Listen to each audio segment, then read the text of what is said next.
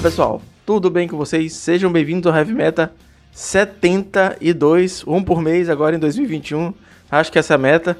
E hoje aqui comigo, mais uma vez, meu grande amigo Ricardo Martano. Fala Portelada, fala pessoal, ouvintes do Heavy Meta. É sempre um prazer poder participar aqui do programa. Estou super animado pro tema de hoje. Acho que vai ser um tema diferente, bacana. Espero que vocês curtam o episódio de hoje que promete. A gente teve um episódio em 2 do 1, eu tô olhando aqui, que foi o especial 2020-2021, que, que a gente tava esperando. Inclusive você participou, mandou a sua participação. A gente teve um em 8 do 2, que foi o episódio Heavy Metal 71, com Pedro Paulo, quando a gente falou de BW Pestilência e a participação dele no PTQ. E agora a gente vai ter um que vai sair agora. A gente vai falar hoje com o Matana sobre a continuação do último episódio do Heavy Metal antes da gente entrar em ato, a continuação do Heavy Metal 69.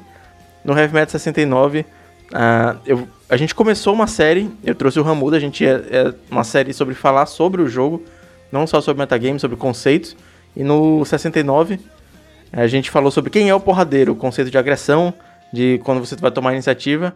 E uma coisa que eu tô desde essa época querendo gravar, desde outubro de 2020, é sobre ter um plano, sobre ter um plano de jogo. E trazer o Matando aqui hoje para falar sobre isso, eu não vejo pessoa melhor, cara. O cara é super didático, tá fazendo conteúdo pra cacete aí. Fala aí um pouquinho pra gente, cara, como é que tá essa produção de conteúdo? Cara, tô ainda meio que voltando, né? Todo mundo sabe que eu tive um filho, né, o Miguel, né? Então é uma vida que, que é bem puxada, né? Fora essa parte de trabalho com, em tempos de quarentena também. Apesar de a gente, eu, eu particularmente estou trabalhando de casa, né? Home office. Mas parece que fica mais puxado o dia do que se você tivesse indo trabalhar normal, indo lá pegar condição e tudo mais. É, então tem, tá bem corrido. Mas aos pouquinhos eu tenho conseguido. Eu, tenho ficado bem ativo no Twitter. Então, quem quiser me seguir depois no Twitter, já fazendo um jabazinho aqui, já desde o início. Mas quem quiser me seguir no Twitter, eu tô bem ativo. Falo bastante de Pauper lá, compartilho listas, experiências. É, ligas que eu jogo, enfim, tô sempre falando do, do formato dessa parte competitiva e tô com um canal no YouTube. Volta e meia eu posto algum vídeo, assim, não é com tanta frequência, mais uma vez aí a cada 15 dias, talvez.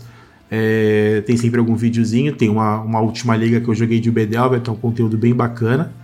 E, e tô tentando timidamente ainda, mas fazer algumas lives na Twitch. Já fiz algumas lives aí no, no último mês. E vou ver se eu consigo manter um pouquinho mais de frequência aí, para pelo menos vocês não esquecerem de mim na produção de conteúdo, né? E tem o Stompcast, que teve pouquíssimas edições. Hoje tá, a tiragem foi baixíssima, reserva de lixo. Mas foi sensacional, cara. Verdade, cara. É, eu, é uma outra coisa também que eu gosto bastante. É, inclusive, sempre quando eu venho participar aqui, putz, pra mim é, é, é, demais. Eu gosto pra caramba de, de poder fazer podcast. É uma mídia que eu tenho consumido cada vez mais. Depois que a gente começou a investir isso mais no Magic, né? Ouvindo você, a, o, na época lá o Manadel Verduari, também o Pauper View. Enfim, isso me estimulou a, a gostar da, muito da mídia, né? Podcast. E hoje, por exemplo, quando eu vou passear com meu bebê, assim, ele de carrinho e tal, tô sempre com o podcast no ouvido. Não só sobre Magic, né? Mas sobre outros assuntos também. Então é uma mídia que eu tenho consumido realmente cada vez mais. É, eu gosto muito também. E eu fico ao mesmo tempo feliz e puto, né? Por, que, com a ascensão dos podcasts em vídeo. Eu fico feliz porque tem muito podcast e você não precisa ver o vídeo, você pode só escutar. Mas eu fico puto porque eu tô vendo que o formato, a mídia que eu gosto tanto, que é o podcast, tá evoluindo para um lado que eu não consigo acompanhar 100%, né? Porque eu saco que os podcasts tipo Flow, tipo Inteligência Limitada no Vilela, o Podpah, etc. Eles são bem legais na live e tudo mais. Tem toda essa, essa coisa do ao vivo. E é uma coisa que não cabe para mim, né? Parar e ficar uma hora e meia, duas, três, vendo um podcast, eu acabo vendo só os cortes depois. E nem você falou, você tá com seu filho, você tá com fone de ouvido e tudo mais, levando ele para passear. É, é uma mídia que é muito próxima, né, cara? Às vezes a gente tá em várias situações que a gente, com a gente mesmo, tipo, ah, tô dirigindo, tô lavando uma louça, tô fazendo uma coisa que é um, um completo ócio, às vezes uma obrigação, tipo, ah, vou cortar a grama. E aí o podcast entretém e tá te fazendo companhia nesse momento. E eu tô vendo isso mudar um pouco. Agora as pessoas estão parando para ver podcast, como se fosse um programa, um vídeo no YouTube que você tem que parar para assistir. Mas fico feliz que mais gente estão consumindo também. Cara, e é uma coisa doida, Fernando, porque você, você começa a criar uma intimidade, né? Talvez do áudio, tá ali dentro do seu ouvido, né? Uma coisa assim muito próxima. É, você começa a criar uma, uma, de fato uma intimidade com, com os hosts né, dos podcasts, convidados, ainda mais aqueles que você acompanha semanalmente. Realmente é como se você estivesse ouvindo um amigo, juro para você. É uma experiência doida, assim, eu, eu tô curtindo bastante, cara. É, essa sensação de, de amizade do, com os hosts, né? eu acho sensacional. Tem um meme que é, que é um menino rindo. Tipo, tem, tem é um né, freezer de sorveteria e tem aquelas imagens de várias pessoas felizes. Aí tem um menino de verdade, não é um da imagem do freezer sentado lá de fora, rindo com essas pessoas que estão nesse outro mundo, assim que eu ouvi podcast. É, acho que, acho que é bem nessa vibe mesmo. Você comentou, por exemplo, do inteligência limitada. Cara, outro dia eu vi, ou, ouvi, né, na verdade, um, um, episódio deles com o pessoal da editora Pipoca e Nankin, sensacional. Né? Muito legal. Só que que nem você comentou, pelo fato de ele trazer essa dinâmica do vídeo, muitas vezes você tá lá ouvindo, e eu escutei eles, né? Não assisti. É, mas você tá lá ouvindo e o cara começa a falar, né? Tipo, ah, olha aqui, olha a minha tatuagem, é, alguma coisa visual que você perde, né? Então dá uma quebrada um pouco no entretenimento. E voltando um pouquinho pro nosso assunto, pra claro. a gente não fazer um, pod, um meta podcast, podcast sobre podcast, é. o que ia ser muito legal. É, cara, e o Pauper, bicho? Como é que, que, que você tem achado? Porque a gente teve bastante mudanças, né? Desde de Commander Whatever, chegaram, chegou o Fall from Fable e, tipo, tomou o metagame pra ela, depois o, o FFF foi banido e agora a gente tem é, o novo metagame. E aparentemente tá bom, é isso? A gente pode parar de reclamar? Claro, assim, se depender de mim, sim. eu, eu, eu tô achando o metagame muito saudável. Né? Eu acho que é até legal, porque quando a gente fala de metagame, é, hoje no Pauper, pelo menos o que eu, da, da, forma que eu vejo, você tem, na verdade, três grandes metagames. Né? Então, novamente, a gente está vivendo uma, uma pandemia que também temos quarentena. Ninguém mais tem conseguido jogar na lojinha ali da sua cidade. Ah, os, os, torneios que eram maiores IRL, como por exemplo aquele da Itália, né? acho que era Paupergeddon, né? Não lembro agora é, o Paupergeddon Isso. Mesmo. O próprio Nacional aqui no Brasil, né, torneios estão todos em stand-by, né, não está acontecendo nesse momento. Então você acaba focando muito nos torneios que acontecem no, no Magic Online. E hoje, quando a gente olha para o Magic Online, a gente tem o metagame dos Challenges, que é talvez o nível mais alto aí do Pauper, né? Olhando para esse lado competitivo, que tem algum metagame, acho que muito específico. Aí você tem as Pauper Leagues, que também é um nível alto, é, é bem competitivo também. Mas eu vejo que tem algumas diferenças em relação ao Pauper Challenge, até principalmente pelo valor de entrada, né, o custo de inscrição para você poder participar de uma liga é muito mais tranquilo do que o custo que você usa para pagar um challenge. Então eu vejo que as pessoas se arriscam mais é, de trazer algum deck diferente, deck Tier 2, Tier 3, tem o próprio Snapbolt, né, que é um, um youtuber, acho que ele é americano, é, ele tem trazido bastante listas diferentes em ligas, então você vê que o cara se arrisca mesmo. E ao mesmo tempo, hoje a gente tem um cenário muito grande, né, que é esse cenário independente, que são os torneios que são realizados aí pela comunidade brasileira como um todo, e acaba trazendo também um metagame bem variado, até por algumas particularidades por ser a grande maioria né, dos participantes brasileiros, aí tem toda aquela questão de amar o Mono Black, né, uma, é um, um, arquétipo ali muito mais presente do que você vê, por exemplo, no Magic Online em ligas e challenges, né, e ao mesmo tempo, como a maioria desses torneios são gratuitos, aí acho que as pessoas acabam é, realmente se empolgando, se animando ali para tentar trazer alguma coisa fora do metagame, até poder dizer que conseguiu fazer um resultado com um deck bem diferente, né. E é. olhando para esses três metagames, é, talvez de uma forma mais é, macro, assim, eu, eu, entendo que está saudável, mesmo o do Challenge, que acaba sendo um metagame mais fechado, né, Fernando? É, eu entendo que hoje a gente vive um momento saudável. A, o, a ascensão do Cascade, né, que hoje a gente estava comentando sobre isso esses dias, né?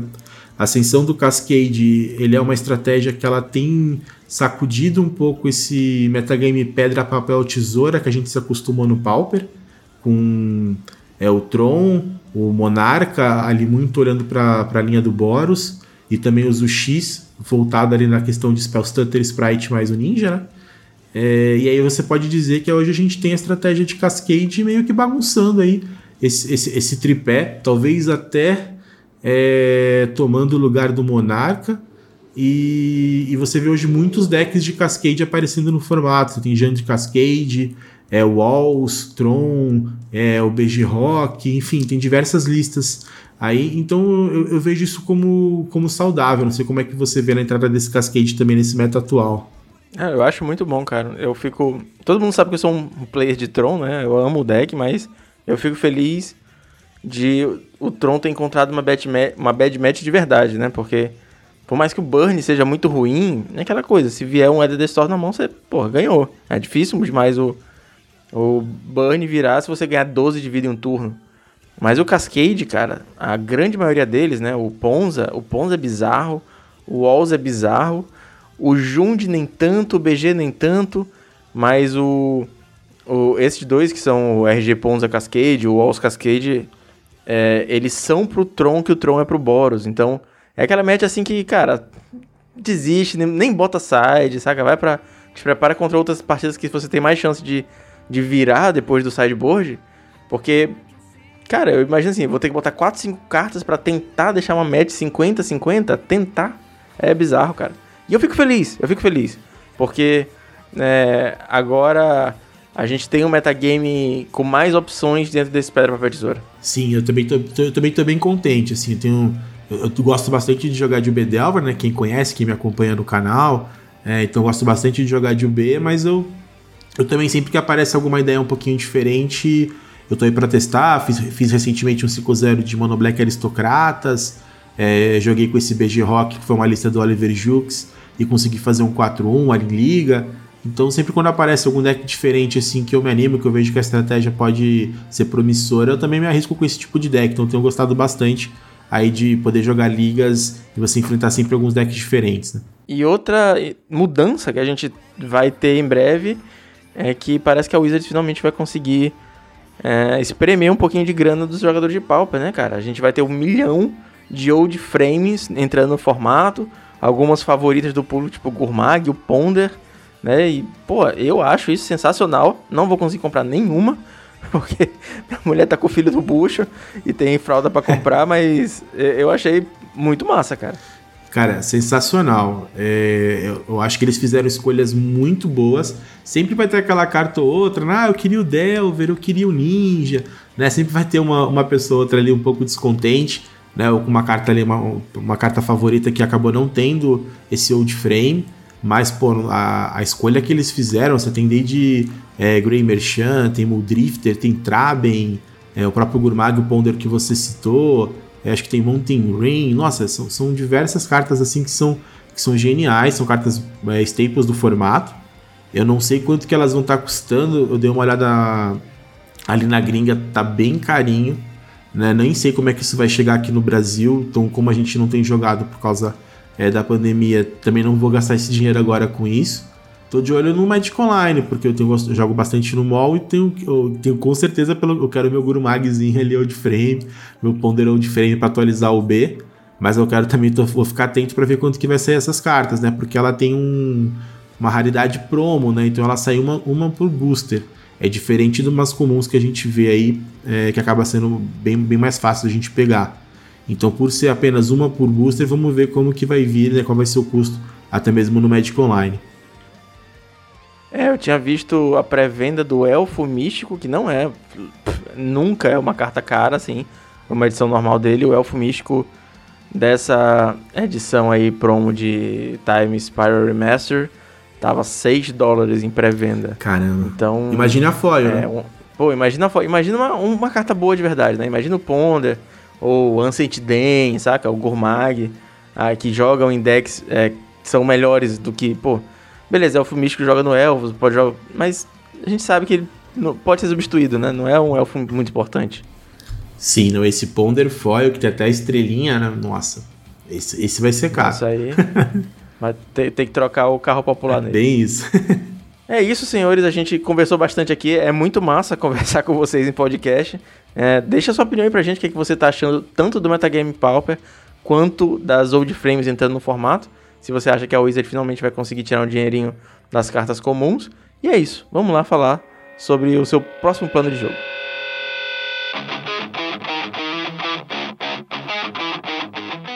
Cara, muitas vezes a gente entra numa partida sem ter ideia do que, que a gente tem que fazer. A gente compra a mão e, e olha assim, olha, eu consigo me curvar aqui, turno 1 um eu vou fazer isso, turno 2 eu vou fazer isso.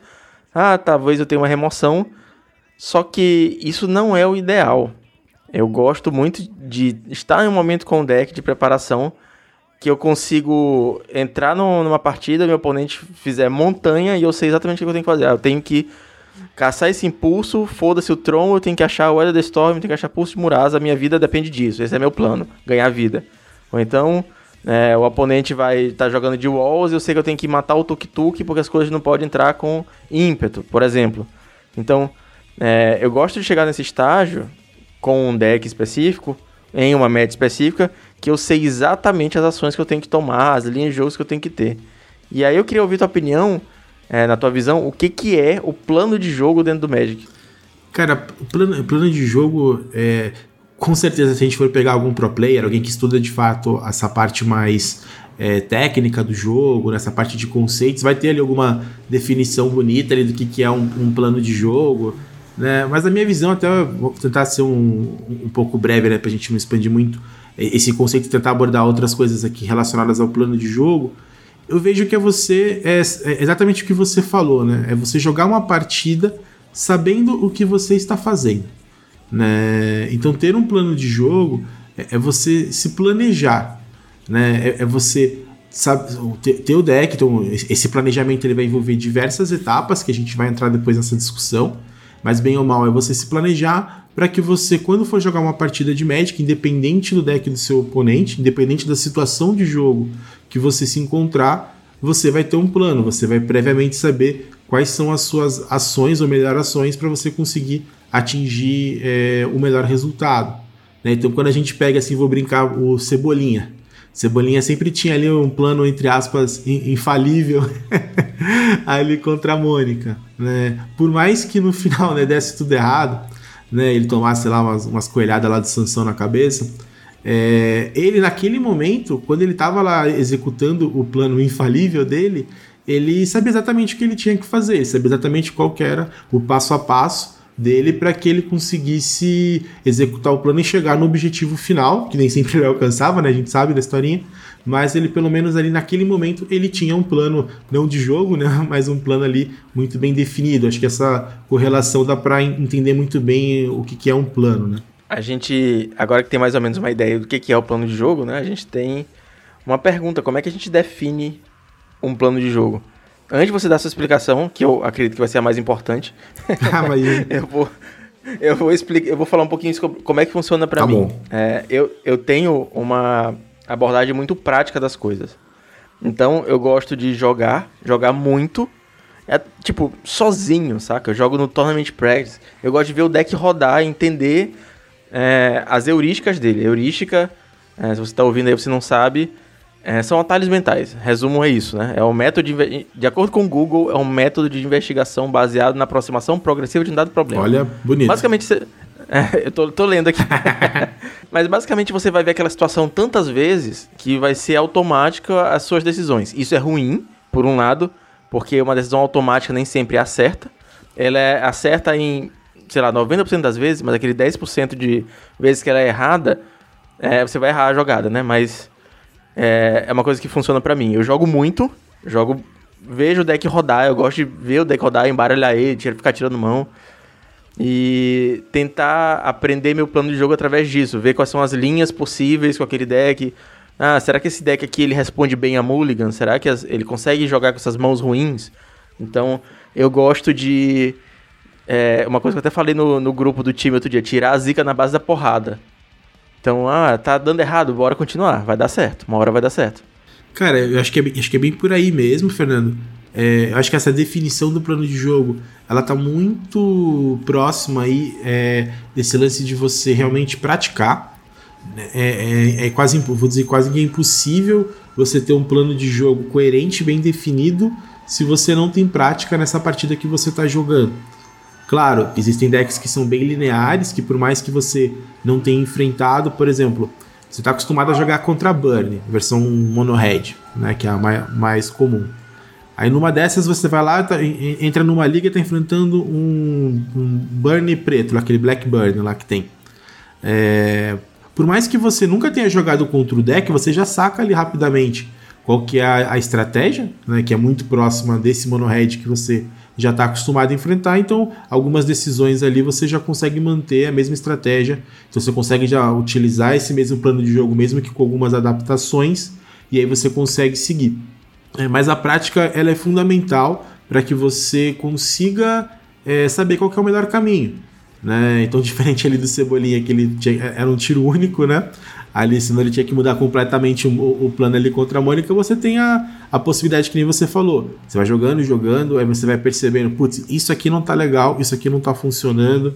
E se eu trocasse por tal carta, será que melhoraria? Você vai, você vai começando a sentir. Então, esse plano de jogo, ele também não tá só voltado à partida em si, né, ao jogo. Eu acho que ele é até um, alguns passos antes. Você começa a definir todo esse plano desde o momento de você escolher a sua lista, definir quais as cartas que vão para o main deck, quais as cartas que vão para o sideboard. É, que nem você falou, você saber equipar mãos é, é, acaba sendo muito importante também para ajudar nessa definição de plano de jogo. Então, eu acho que tudo isso, mas acho que a, a resposta principal é através da prática. Sem prática, você dificilmente vai conseguir é, ter um plano de jogo bem resolvido. Né? Uma prática direcionada é uma coisa que eu sinto muita falta é, de fazer em equipe, de fazer com. É, no Magic Online, né? Quando a gente estava jogando basicamente RL, a gente conseguia tentar direcionar um pouquinho essa prática, porque era às vezes talvez até mais fácil. Tipo, ah, pega ah, umas cartas aí, bora simular uma situação e a gente tentar sair dela. Mas é, eu estava ajudando um amigo a treinar pro Super Cup e além de jogar as partidas com o deck que ele queria para treinar, né? Eu não tô jogando Super Cup, mas ele tava, tá ainda no caso. E eu, ele escolhia as, os decks que ele queria que eu usasse, eu jogava, mesmo não sendo. Uh, por exemplo, não joguei com os meus melhores baralhos contra ele, mas mesmo não sendo as melhores partidas, servia para isso, né? Pra ele tentar entender as ações que ele tinha que tomar, qual era o plano de jogo dele naquelas matches. E aí ele me falou que depois ele gravava áudios da partida, tipo, ele ia assistindo e gravando é, um áudio pra ele ficar ouvindo depois, tipo, ouvindo no trânsito, ouvindo essas coisas sobre como é que foi aquela partida e o que, que ele poderia ter feito diferente. Isso eu achei sensacional da, da parte de treino dele. Não, pô, é demais. E eu, eu concordo com você, eu acho que você ter um, uma equipe, ter um grupo, nem que sejam bons amigos, né, que esteja talvez ali na mesma pegada de querer evoluir no jogo e tudo mais, e você conseguir, né, por exemplo, ah, você tá jogando de Tron, putz, eu sei que Burn é um bad matchup, mas eu gostaria de saber se eu tiver que ganhar de Burn, qual vai ser o melhor caminho, qual, qual é o passo a passo que eu preciso dar se eu quiser ter alguma chance. Aí você pegar um colega teu, alguém, e vai jogar lá, puta, vai jogar 10 partidas contra Burn. Né? Ah, diversas partidas é, com side, pós-side, você vai anotar quantas vezes você ligou, quantas vezes você não me ligou, o que, aconteceu, qual carta foi chave, qual carta que não funcionou.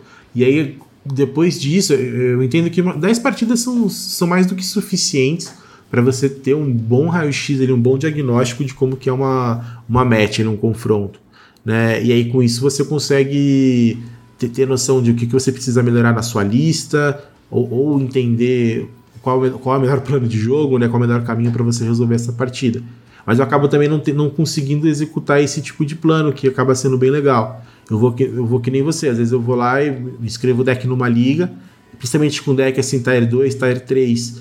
É legal porque você joga uma liga que já são ali cinco partidas, é, você já começa a sentir pelo menos o deck, tem uma, uma, noção básica, e você começa já pelo menos após uma, duas ligas ali, já falar assim, putz, esse deck tem potencial, vamos tentar investir um pouquinho mais de tempo para tentar chegar numa lista ideal, ou não, você já fala assim, putz, esse deck aqui não, não é o momento. O metagame tá muito, tá muito agressivo aqui, não dá, não dá para apostar nesse tipo de estratégia, né? Então isso é legal. É, a gente está entrando já na parte aqui da pauta sobre aprimorar o plano de jogo, e essa parte da gente, dos treinos, de, de tentar afinar o seu jogo naquela situação, entra nisso também, né? É, a questão de anotar, a questão de você entender o que, que aconteceu. O MOL é muito legal porque ele tem um replay e às vezes ele buga sim, mas às vezes você consegue assistir e tentar pensar se aquela decisão foi a melhor, se você ganhou o jogo naquela jogada decisiva, se você perdeu o jogo naquela jogada decisiva tentar entender se aquilo foi diferente e afinar o seu plano de jogo. É, entender quando, quantas vezes aquela situação vai ocorrer e quantas vezes aquela jogada vai, vai ser decisiva para você acertar ela das próximas vezes. É, e aí ter o mapa do que, que você tem que fazer. Eu, eu, eu falo muito de Tron, porque é o deck que eu mais jogo, mas, é, por exemplo, contra Boro você tem um plano de jogo muito definido, que é, ah, você vai usar o Jim Hova para dar bounce nas, pra, dar, nas bounce land dele, vai dar fog até certo ponto, depois vai começar a tirar os recursos dele. É, contra Ban você tem um plano de jogo muito definido, que é tentar abrir com Eda, senão você morre. Contra Elfo você tem algumas linhas de fog, de bater como Drifter, de procurar canhonada, tem, ou de finalizar com Compulsive Research, né, de mil. Então, com o passar do tempo e anotando essas coisas, vendo os dados, você consegue ter em mente essas linhas de jogo. E às vezes, ah, o oponente fez tal coisa, não vou mais conseguir ganhar com isso. Ele baixou o Spider Silk Armor, eu não tenho como tirar, eu não vou conseguir matar de Drifter voando. Tem que ir pro plano B, vou ter que matar de Rolling Thunder. Ah, tem que ir pro plano C, vou ganhar dele de mil. E é isso. É, entender as situações que elas acontecem entender as linhas de jogadas possíveis naquela situação e ter isso definido. Não é estar tá no meio da partida e pensar como é que eu vou ganhar agora. Se você estiver pensando isso, é a mesma coisa que tá lendo a carta. Se está lendo a carta, você perdeu. Sim, não, é, eu concordo bastante, tá, Fernando? Acho que é, acho que é por aí mesmo. É, inclusive, nessa parte assim de você aprimorar um plano de jogo, eu acho que um ponto principal é você não jogar por jogar, né? Então eu vejo muita gente assim que às vezes o cara tá lá, tá, quer lá, abre uma cerveja, tá, tá ali à toa, vai botar uma música e vai jogar um Magic. Né? Agora, se você tá realmente com vontade de utilizar essa partida como um treino, talvez está treinando para uma competição maior, possivelmente para o nacional, né? ou até para poder se aventurar num challenge ou numa liga, enfim, é, eu acho que você tem que pegar qualquer partida que você jogue com deck e realmente focar, levar a sério, putz, deixa o celular de lado, é, tenta realmente se concentrar preparar um ambiente propício para o jogo. Eu acho que isso faz bastante diferença porque a gente estava muito acostumado, quem pelo menos jogava IRL, né? De quando você vai lá para a lojinha, por mais que tenha o, o clima normalmente descontraído, quando o juiz lá fala rodada, né, você começa lá, você, você senta, o seu foco ali naquele momento tá, quando você está lá abrindo lá o, o playmat, embaralhando seu deck e tudo mais, você já está começando ali preparar, se, se, preparar psicologicamente pelo que vem pela frente, né? Então isso, isso que é legal da, do Magic físico. Né? E acho que nesse momento que você começa a já preparar um foco, por mais que você tá ali cumprimentando o seu oponente e tudo mais, você já tá com putz, vai começar uma partida de Magic. Né? Então você começa a se preparar. E aí quando você está jogando em casa, acaba sendo bem mais difícil de você ter esse foco. Porque você está com o celular do lado, aí começa a vir uma notificação do WhatsApp, depois é do Twitter, depois é, de, é do Instagram. É, aí nisso, de, dependendo do lugar onde você está na sua casa, tem uma televisão, ou o computador você está lá, começa a abrir um Spotify. Enfim, você, você começa a criar muitas distrações que vão prejudicar o seu desempenho. É, então acho que a primeira parte é você ter foco no, no seu objetivo final para que você consiga aprimorar esse plano de jogo. Eu acho que isso é acaba sendo fundamental. Né? E, e aí com isso você vai conseguir é, ter uma noção melhor, então que nem a gente estava comentando, anotar todas as, as, partidas, assistir o replay do mall.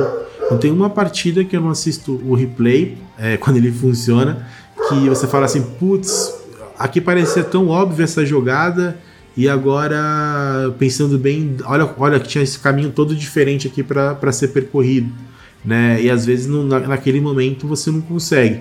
Né? E se você tiver amigos ali, companheiros de equipe que consigam é, treinar com você, putz, isso é excelente. Então, uma, uma maneira que dá para fazer, acho que você, você costuma fazer isso também de vez em quando, é ou jogar uma partida, é, tá lá com dois, três conhecidos é, compartilhando a tela ali no Discord, todo mundo na mesma sala, e aí depois que você jogou a partida, você começa a trocar ideia com o pessoal, putz, e aí? que, que você acha que poderia ter feito diferente? O que foi? Porque você começa a ter visões externas, né? Isso acaba sendo muito bom. Porque muitas vezes a gente acaba ficando com uma visão viciada, né? Quando a gente só foca no a, a gente sozinho. E ter outras pessoas vendo você jogando, vendo o jogo, encarando de uma forma diferente, eu acho que isso acaba sendo muito positivo também para aprimorar o plano de jogo. A gente fez uma vez esse encontro todo com o time, de todo mundo entrar e assistir todas as partidas. A gente ficava treinando entre a gente e depois comentando. E foi uma experiência muito engrandecedora, né? Tanto para quem estava jogando, que conseguia, a, o pessoal de fora, né? Fora do. Fica, tava frio, né? Com a visão mais fria, conseguia identificar o que, que deu errado, o que, que deu certo. E essa galera de fora também ganhava, porque às vezes via jogadas que ela não conhecia com um certo deck. Via saídas, tipo, ah, fulano fez a jogada, mas ciclano ali conseguiu sair com essa outra estratégia. Então, foi bem uma experiência bem agradecedora para todo mundo. E acho que todo mundo saiu dali um pouquinho melhor depois dessa. Todo mundo aprende, né? Acho que isso que é legal. Demais, né? demais. A gente tem aqui na, na sequência sobre a importância da lista. E na definição do plano de jogo, eu acho que tem muito, muito disso de ter a lista bem definida também. E com plano de side. Aí, como é que eu. Um, um jeito que eu acho que funciona legal, costumo fazer. É, primeiro que eu não recrimino se você quer fazer sua lista. Se você quer fazer sua lista, é, beleza, vai fundo. Eu sei que o, o Magic ele atrai diversas pessoas, ele atrai pessoas que colecionam, que querem vender carta, que querem é, jogar competitivamente, que querem criar. É, a mim, o meu viés é mais jogar. Eu gosto muito de pilotar listas. Eu não sou bom de criar listas, eu não tenho esse tesão. Eu admiti que tem pessoas muito melhores nisso do que eu. E pessoas com muito mais experiência, então pego a lista dessas pessoas. Listas comprovadas, deram resultados. Mas eu sei que tem o meu estilo de jogo e o meu metagame, onde é que eu jogo, cabem umas cartas e outras não. Então, uh, uma estratégia que eu acho legal é pegar a lista, joga com ela sem mexer nada. Ah, eu acho que essa carta fica legal. Cara, joga. Joga com a lista. Esse cara ganhou um campeonato, esse cara fez 3-5-0. Esse cara é o Matana. você pega e, e joga com a lista. E aí depois você vai analisar, ah, talvez essa carta aqui eu não tô sabendo jogar com ela direito. Será que isso tá errado? Será que eu estou jogando errado? Ou será que ela não cabe na minha mão, não tá cabendo aqui, encaixando bem? E aí você é, faz as suas alterações e tem sua lista fechadinha e conhecer a lista, eu acho muito importante. E o plano de side, cara, anotar o plano de side é sensacional. Ter um plano de side definido é sensacional. Eu tava jogando umas ligas de BW Pestilência um tempo atrás, semana passada, e eu falei com o Pedro Paulo, que ganhou o PT Kit BW Pestilência, se ele tinha um plano de side. E ele fez um para mim. Ele fez um. E foi outra pessoa, cara. De verdade. Eu ficava assim, sem saber direito o que sidear, porque eu não tinha tanta experiência com a lista, tava testando. E depois eu peguei o plano de side dele, teve partidas que eu tava achando difícil e simplesmente mudou. Porque a visão do cara me deu um plano de jogo mais definido naquelas matches. Cara, não, isso é excelente. É, e essa parte que você comenta da lista, de quando você é, faz o net deck, né, pega a lista de alguém e, e, simplesmente joga, eu sigo exatamente esse plano que você comentou. Então, putz, saiu lá, por exemplo, toda quarta-feira, né, sai lá no site da Wizards as listas que fizeram 5-0 da Pauper League. Sempre aparece alguma coisa diferente, né, alguma coisa ali que você fica ali com a mão coçando de querer testar. Né? Então, por exemplo, saiu lá um Mono Black Aristocratas, que é um deck diferente. Eu falei assim, pô, esse deck parece maneiro, pô, quero, quero jogar. Aí eu falei assim, ah, mas eu acho que cabia aqui um Snuff Out, acho que poderia trocar que entrar um Cast Down. Não, cara, pô, o cara foi lá, fez 5-0, o cara jogou com essa lista. Aí eu vou, inscrevo na liga exatamente as 75 cartas iguais do jogador lá que eu, que eu copiei, jogo, sinto o deck. Aí depois numa primeira liga eu falo assim, pô, bacana, não, deck é isso e aquilo, mas eu acho que dá mais. Aí, aí eu começo a dar o meu toque, o toque do Matando e o toque pessoal na lista. Mas eu sigo bastante esse teu plano aí de vai, copia, confia na pessoa que fez o resultado primeiro. E aí depois, se, se você entender que faz sentido, a sua metagame pode ser diferente do que ele jogou, e aí você fazer as suas adaptações. Né? Então essa parte da lista eu acho que é muito importante até um, passo atrás, né, quando a gente fala de montagem de lista, que para você poder montar uma lista boa, você precisa ter muito conhecimento do metagame. Né? Você tem que conhecer muito o metagame que você está inserido. Então hoje, como tudo gira ao redor do Magic Online, é muito importante você estar tá atento qual foi a lista que fez top 8 no último challenge, é, qual lista que, a, que, foi revelada no site da Wizards que fez 5-0, que a gente estava comentando. Se você, por alguma forma, de alguma forma, tem vontade de testar uma das listas que saíram, muitos jogadores também têm esse mesmo, é, essa mesma vontade. Né? Então é muito comum você pegar, por exemplo, as listas que fizeram 5-0 na semana, você vê os outros jogadores copiando e testando isso nas ligas. Então, se você vê que tem uma lista assim mais inusitada, sei lá, uma lista, é, por exemplo, o Storm Cycling, quando ele, quando ele apareceu, né, era um deck totalmente diferente. Então, se você via um oponente fazendo ali, sei lá, uma, um Dark Ritual, uma Pétala, você já sabia, putz, esse aqui é o Storm Cycling. Então, você já tinha uma referência para você poder, ah, já sei o que eu estou enfrentando, agora eu consigo definir melhor o meu plano de jogo, por mais que seja um deck totalmente fora ali do meta. Né? Então, o mais importante é você estar tá sempre antenado a, a, essas listas que são reveladas para que você esteja sempre por dentro do que está acontecendo no metagame. E aí, com isso, você vai atualizando a sua lista ali regularmente para que ela não fique uma lista datada. Né? E seguindo em relação ao plano de side, realmente faz total diferença. Eu confesso que sou um pouco preguiçoso, não é todo deck que eu tenho um plano de side anotadinho, ali bonitinho e tal. Muitas vezes, por exemplo, o Bedelver, que é o deck que eu mais jogo, esse mentalmente eu já tenho, porque eu já joguei N partidas contra N decks, então, sei lá, A, o B versus Bunny. Eu joguei mais 50 partidas, A, o B versus é, Zet Ferris. Eu já joguei trocentas partidas. Então já tem isso mentalmente já formado. Mas mesmo assim é bacana, você vai, coloca num papel, porque isso ajuda muito a você clarear ideias. Então pega alguma partida que você está tendo mais dificuldade, aí você fala assim, putz, eu queria colocar mais uma carta no meu side para melhorar minha match contra, contra esse deck, mas o que, que eu tiro? Aí depois você vai começar a olhar, aí você pega esse plano de jogo assim, ah, esse aqui, sei lá, na, na Mirror eu tô entrando com sete cartas, mas eu sempre consigo vencer. Não tô tendo grandes dificuldades. Então, putz, talvez eu possa tirar uma dessa que também é uma carta que é um imora ali, é um, porque eu já tô conseguindo ir bem contra esse deck. Então dá para você é, explorar muito isso nessa parte também do plano de side. Né? Então acho que esses são caminhos bem, bem importantes ali para te ajudar a, a crescer e realmente ter um plano de jogo melhor definido. Né? Eu, eu, te entendo o ponto de às vezes da preguiça, de, de escrever tudo certinho. E com o Tronzinho eu sou, eu sou que nem você, eu, sou, eu, sei bem o que fazer. Agora, quando eu tava de BW, passei uma semana jogando de BW, foi bem complicado. E essa questão da gente falar de testar leva muito a, a descobrir a carta-chave e a carta fraca para cada match, né? O plano de jogo. Eu tava até conversando com o Matando aqui recentemente, eu joguei contra algumas matches nos torneios independentes que são matches ruins para mim, mas eu senti que meus oponentes não sabiam jogar contra o meu deck. Eu senti que várias vezes eles não, não tinham a experiência de jogo necessária para vencer do Tron. Porque é, eu sei que Tron não é uma match divertida pra caralho, saca? Pra quem tá do outro lado. É, mas é um deck Prison que existe no meta e tem caminhos, né? Tem brechas na armadura. Só que se você não treina match, você ah, começa a levar um lock no, no G1, no, no Tournament Practice, você sai, você não vai aprender o que fazer. Então, é, por exemplo, eu tava jogando contra um RDW que eu senti que ele não quipou as melhores mãos para aquela match. Ele, ele, tipo, não sabia o que, que, eu ia fazer no turno 3, qual era a minha jogada no turno 4. É a mesma coisa do, do cara que tá jogando de, de UX contra Pestilência, ele se tapar no, no turno 4, porque ele vai levar uma Pestilência ali vai perder o jogo. Então você tem que saber o que o cara vai fazer, tem que saber quais são as cartas que vão te ganhar, e tem que saber quais são as cartas que vão ganhar deles. Concorda? Não, concordo 200%. Inclusive, até pegando um gancho, é, hoje, hoje mesmo, hoje eu tava jogando uma liga de Red Deck Wins. Assim, não, eu quero dar uma desestressada, não quero ficar pensando em qual carta do Ponder que eu coloco no topo do, do Grimório, como é que eu devolvo o Brainstorm ali pro topo. Eu vou jogar uma, uma, de Goblins aqui, né? De Red Deck Wins Goblins. Aí na primeira, na primeira rodada eu peguei um Bunny. E, e a match entre Red Deck Wins e, e Bunny, pra quem não conhece, o Red Deck Wins ele é o agro e o Bunny ele acaba sendo o control né, dessa partida. E o correto é o Bunny fazer o quê? Ele pegar as, a, os burns dele e não dar na, na minha cara, dar nas, nas, nas criaturas do que estiverem na mesa.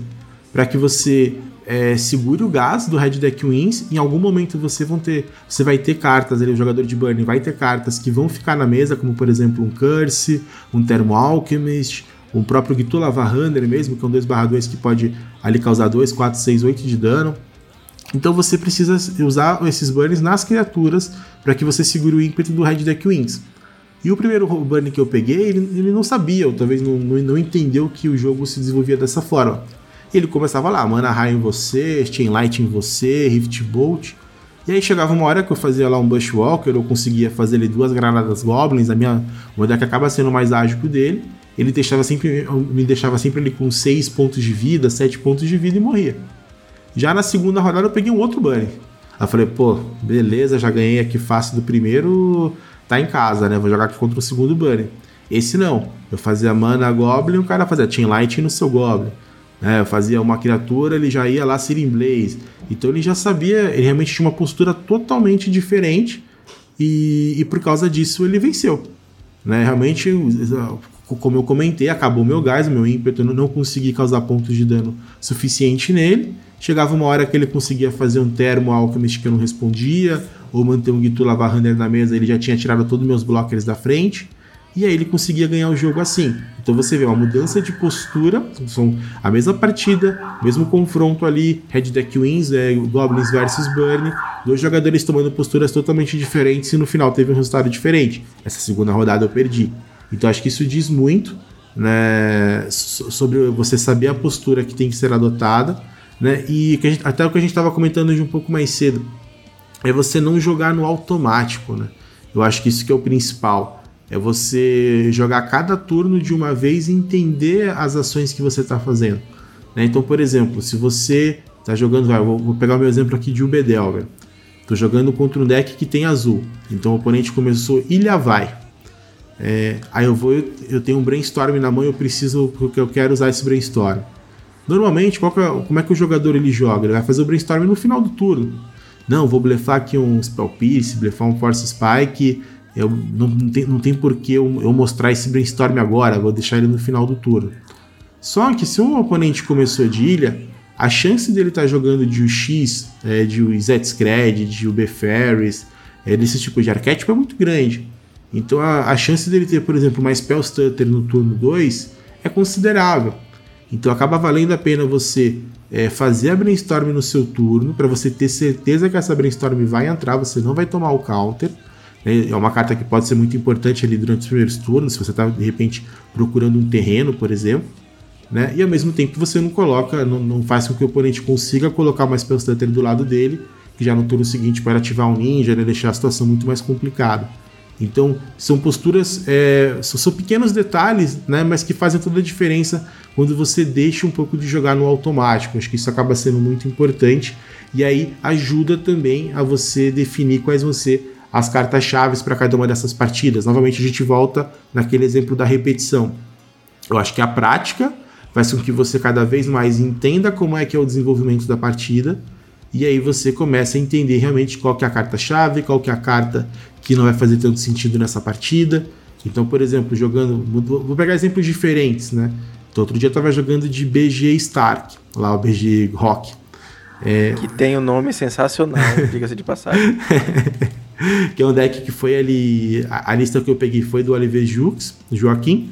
É, consegui jogar uma liga ali, fiz 4-1 e justamente a partida que eu perdi foi para Burn. Só que aí você olha assim, putz, o deck tá enfrentando o Bunny. Qualquer carta chave nessa partida? Pulsa Fumurasa. Né? Então, é, é, o tipo de partida que você vai tomar uma postura diferente. Normalmente você vê no, o Pulse você já pensa em valor. Você já olha assim, não, eu quero o Pulse porque vai, vai morrer o meu lobo, vai morrer o meu dinossauro lá, o Altsar. Eu vou fazer o Pulse, vou voltar, eu vou comprar mais carta, etc.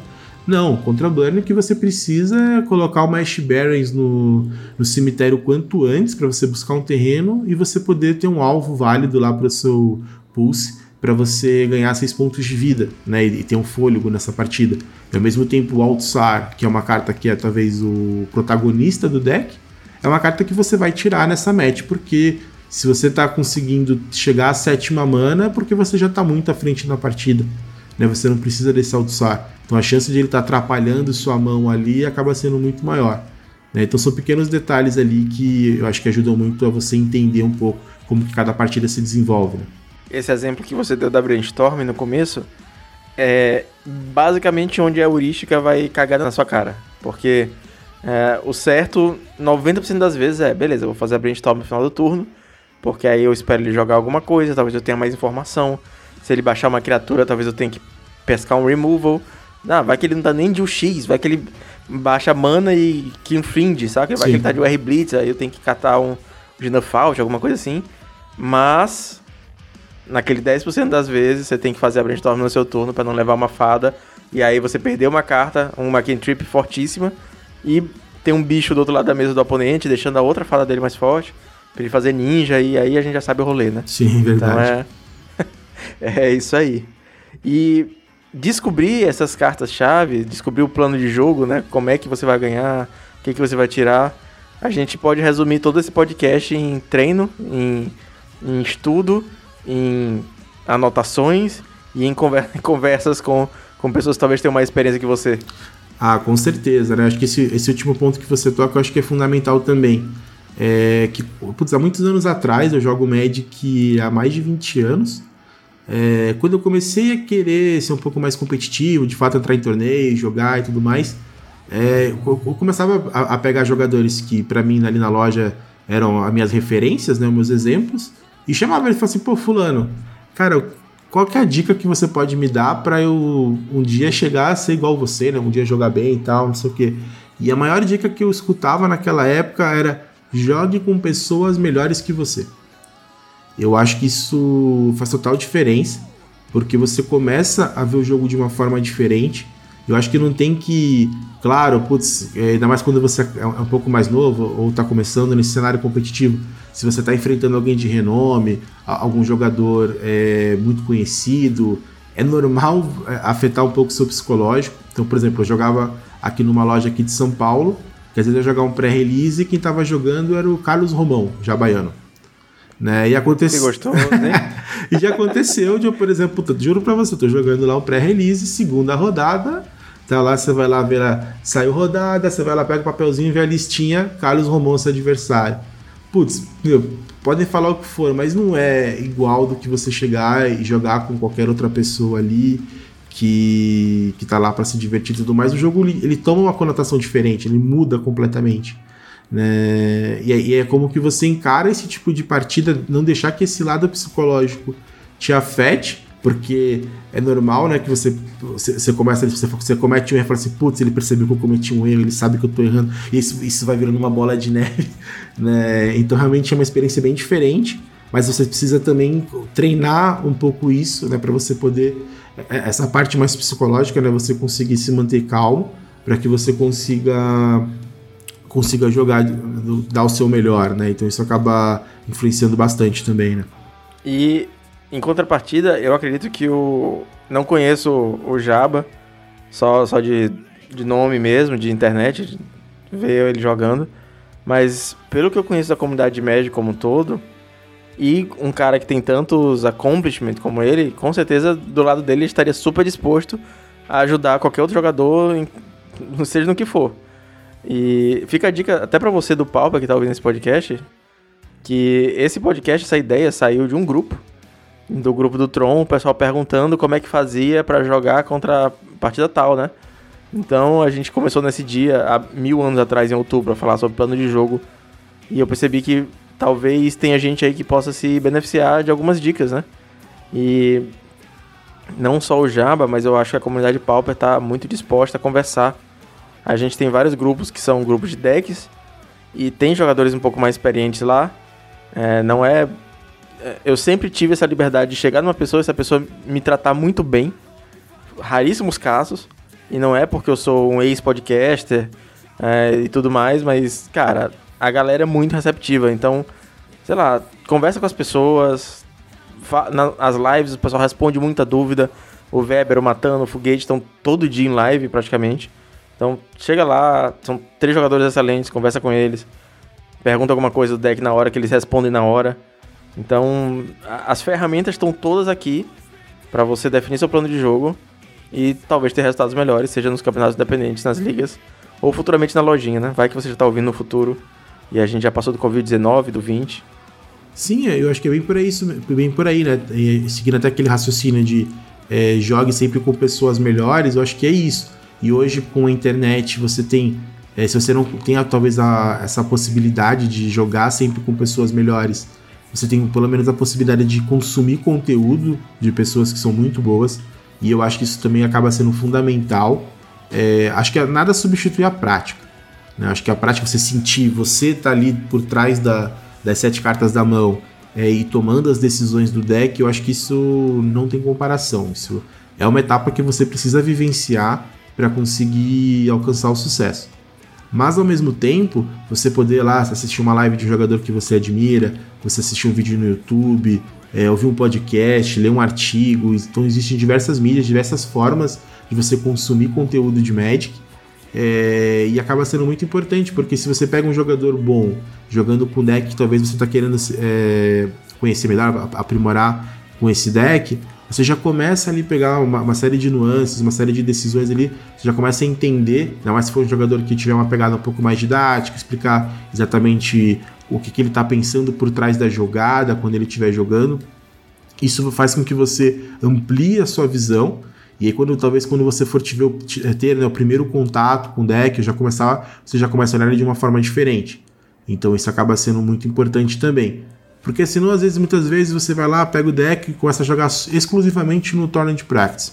Que não tenho nada contra o Tournament Practice, mas ele não tem o mesmo nível né, do que os torneios independentes, do que os, o, as ligas, do que os challenges. E às vezes você vai pegar um deck lá, sei lá, tá jogando com um deck que você criou, ou até um deck mesmo tire do formato. Você começa, ah, eu tô 20-0, ganhei todas as partidas aqui e tudo mais. Só que aí você pode se frustrar quando você for jogar um campeonato de um nível superior né? Talvez o, o nível competitivo não seja o mesmo. Isso faça com que você tenha ali uma falsa impressão de sucesso. Então, por isso que é sempre importante pega algum, algum conhecido, algum amigo seu que você admira, que você sabe que ele joga bem com determinado deck, pede para jogar alguma partida, é, ou já vai se, se, aventurando nesse tipo de torneio, né, de competição que tem um nível superior, para que você se teste de verdade. Senão você acaba muitas vezes se enganando, né? Isso é ruim.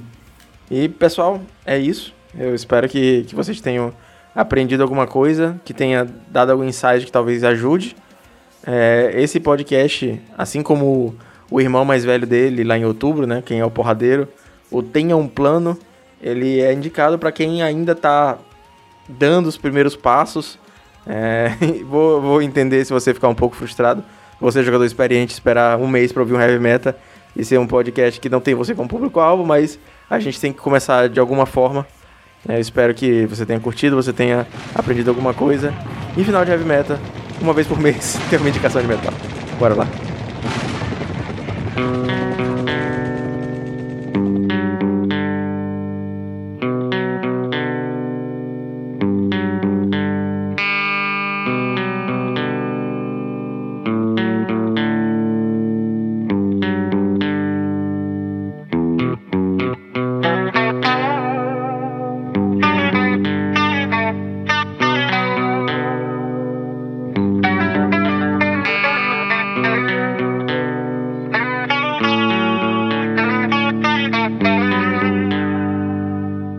Cara, você acredita que eu.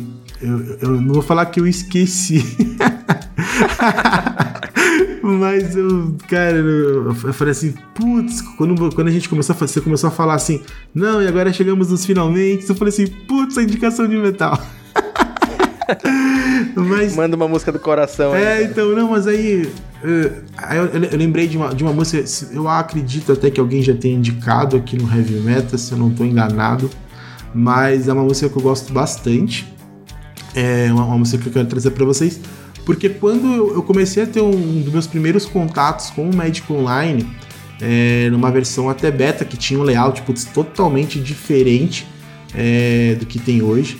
Eu, até recentemente acho que eu postei no Twitter, é, alguém compartilhou esse layout antigo e era bem legal porque, por exemplo, quando você ia jogar um draft, é, era engraçado que mostrava assim, cada jogador tinha um avatar e ficava um monte de mesinha, como fosse mesa de piquenique de parque, assim, sabe? Um monte de mesinha assim, uma do lado da outra.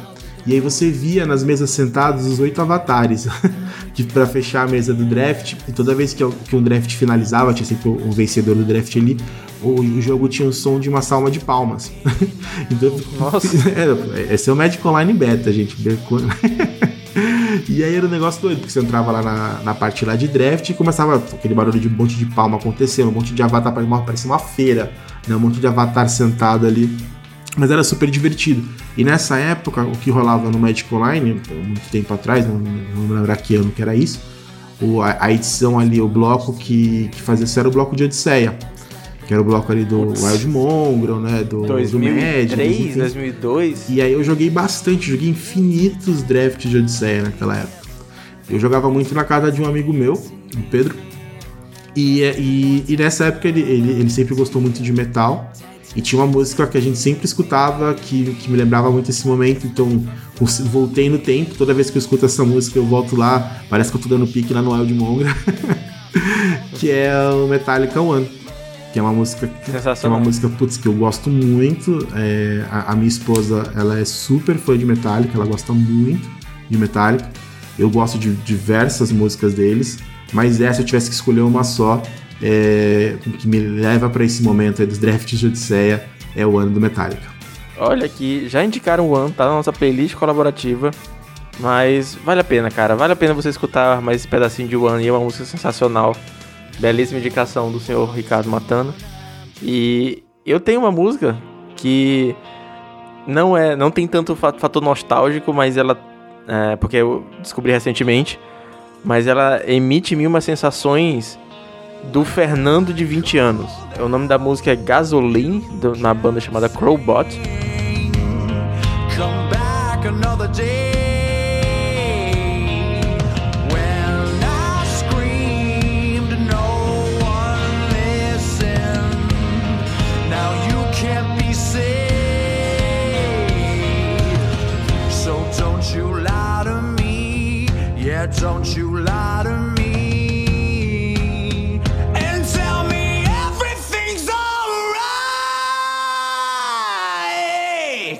Você tá, já ouviu um pedacinho dela aí? E ela lembra muito o Fernando de 20 anos que saía da faculdade de busão pra ir pra um showzinho de rock tomar cerveja quente em um lugar sujo, saca? Ela me traz essa sensação de do Fernando inconsequente, sem responsabilidades. Não sei se é porque eu estou entrando numa área de megas responsabilidades daqui pra frente, mas eu descobri essa banda recentemente através do, do Spotify, ouvi bastante e, e tá essa sensação assim de uma vida mais leve, saca? Uma vida mais etérea. Então, é, fica a recomendação para você, você que tem seus 20 e poucos anos tomando cerveja quente. É, eu acho que você vai curtir também. E senhor Ricardo Matana, cara, muito obrigado, muito obrigado por fazer parte do nosso Heavy Meta de março. Eu acho que em abril sai mais um, talvez. Mas é isso, cara. Deixa suas mídias sociais de novo, vão estar na descrição. E é sensacional sempre ter você por aqui. Eu que agradeço, Fernando, novamente. Putz, é uma honra participar aqui sempre do Heavy Meta. Eu me sinto em casa. É, não gosto da cerveja quente, mas sou daqueles que abre a geladeira, pega mais geladinha ali do fundo. então, realmente, putz, é um lugar que eu gosto de estar. Acho que sempre rola um, um bate-papo bem legal e é super gostoso a gente poder ter esse espaço aqui para poder falar de Magic, poder falar de pau, poder, poder falar da vida, né? Então, eu gosto bastante. Então aí, muito obrigado novamente. Se precisar, só chamar. No, não, é nem, não é nem um convite, né? Vira uma convoca, convocação, né? Igual a seleção brasileira, né? Você não nega, né? Então, Tamo aí, muito obrigado. Então, quem quiser me seguir, vou, acho que o Fernando vai colocar aí na, aí na parte da descrição, né, as minhas redes sociais. Mas eu estou sempre bem ativo no Twitter, arroba, underline Stomp, é, no meu YouTube, então o canal Stomp MTG. E também no, na Twitch vocês podem me encontrar é, para a gente poder bater um papo, poder falar de Magic. E é isso, muito obrigado, valeu galera, valeu Fernando. É isso aí pessoal, muito obrigado para você que ouviu até aqui. E valeu, falou, até abril.